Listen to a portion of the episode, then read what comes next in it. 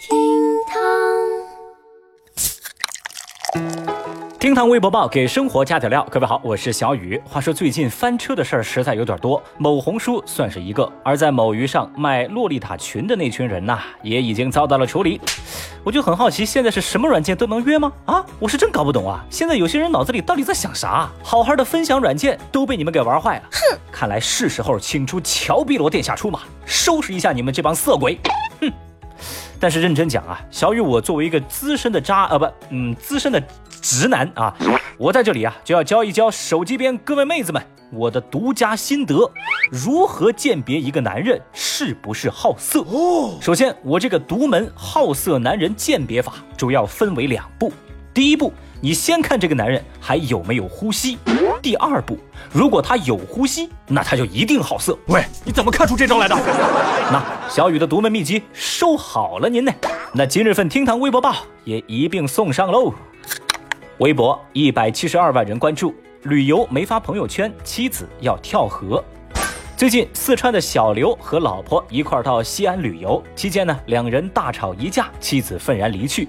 小刘说啊，两人发生矛盾，主要是老婆觉得小两口出来玩，但是老公没发朋友圈，完全就不像是两个人一块儿出来旅游的样子。你是不是不想跟我一起出来旅游啊？妻子在离开时还扬言说自己要去跳河。小刘在寻找五个小时无果之后，选择报警。后来啊，警察将小刘的妻子找到。当警方发现这个女子时，她还不情愿的要跑开，似乎还在生小刘的气。哼！民警啊，那是好言相劝，小两口终于是冰释前嫌。小刘妻子的赌气之举在微博上引起大家的争论，有人理解说完全能体会女孩为什么要生气，但也有人感到不解，他们认为生活是自己的，而不是秀给别人看的。那小雨我就发现呐，现在有些女生老爱说什么宁愿相信世界上有鬼，也不愿意相信男人那张嘴。那我有一个问题想请教你们啊，如果男人那张嘴说世界上有鬼，你信谁呢？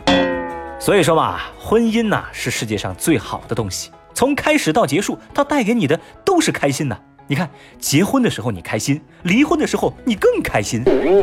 那出来玩最重要就是开心喽。哎，二伯啊，要不然煮碗面给你吃喽。我信你个鬼！你这个糟老头子坏得很。微博一百五十七万人关注，东京奥运会，韩国将自备食材。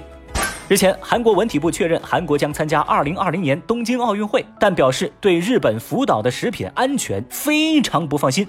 韩国代表团在奥运会期间将仅仅食用由本国入境的食材而制作成的食物。韩国文体部预计会在本月二十号举行的东京奥运会代表团团长会议上向东京奥组委提出正式的申请，并且会要求日方简化检疫措施。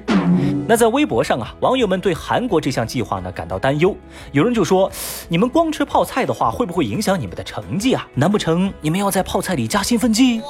还有网友说啊：“有种你们就别去，别整那些有的没的。”你找谁呀？那要说最精彩的，应该是一位叫做五月的阳光洒下啊这位网友的评论了。他说呢，现在啊，韩国有些人开始抵制东京奥运会了。如果他们成功的话，将对本届奥运会造成重大影响。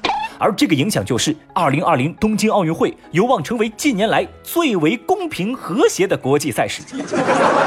啊，这个说法呢虽然有道理，但小雨我觉得呀，澳大利亚游泳队一定表示不服。其实就一个比赛嘛，何至于此呢？我觉得呢，这事儿其实也算是一个好事儿吧。韩国今天开了一个先例，那如果哪天轮到韩国作为东道主，那其他国家不就可以自备裁判了吗？哎，你他娘的还真是个天才！微博一百四十二万人关注，跟邻居对唱《偏偏喜欢你》，放弃轻生。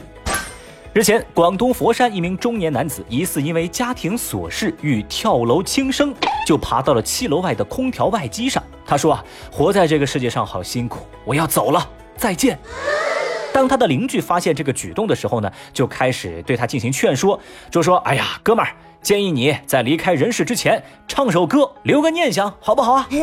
这位跳楼男子呢，同意了邻居的这个提议，于是二人就在这楼上啊，开始对唱起经典粤语歌曲《偏偏喜欢你》。就趁二人对歌的时候啊，楼下的救援人员也及时的布置好了充气垫。但没想到啊，这歌是唱着唱着，这跳楼男子的情绪啊，反而平复了下来，打消了自己轻生的念头。最后呢，被众人合力救下。现在他身体无恙。当这暖心一幕出现在微博网友们的眼里啊，大家纷纷表示，有时候不得不承认音乐的力量。中国好邻居，救人一命胜造七级浮屠后。一首歌都解决不到的问题，那就拉一个歌单噻。这种救人的方式好可爱哦！老话说啊，远亲不如近邻，一首歌的时间救下了一个人。那各位朋友，这个事情啊，就充分说明。BGM 的重要性了，你看，偏偏喜欢你这种粤语老歌，才能够让人有顿悟人生的那种感觉。Excellent。如果这首歌换成了学猫叫，你不跳，我都想跳。毕竟嘛，猫有九条命啊。哎，你看这个面，它有长有宽，就像这个碗，它有大有圆。微博九十七万人关注，国产人造肉月饼。最近网传中国第一代人造肉产品预计在九月面世，它会仿制老上海鲜肉月饼，原料呢是大豆蛋白和豌豆蛋白，零胆固醇。中秋呢可能就会面世，人们就可以吃上。而在国外啊，其实人造肉这个概念已经有一定的接受程度了。汉堡王呢最近就在全美推出了人造肉汉堡，你像比尔盖茨啊、李嘉诚啊，他们都投资过相关的人造肉公司。在这儿呢，我做个小科普，人造肉啊分两种，第一种啊就是通过植物蛋白合成的人造肉，据说口感呐什么的不是很好，但营养价值还不错。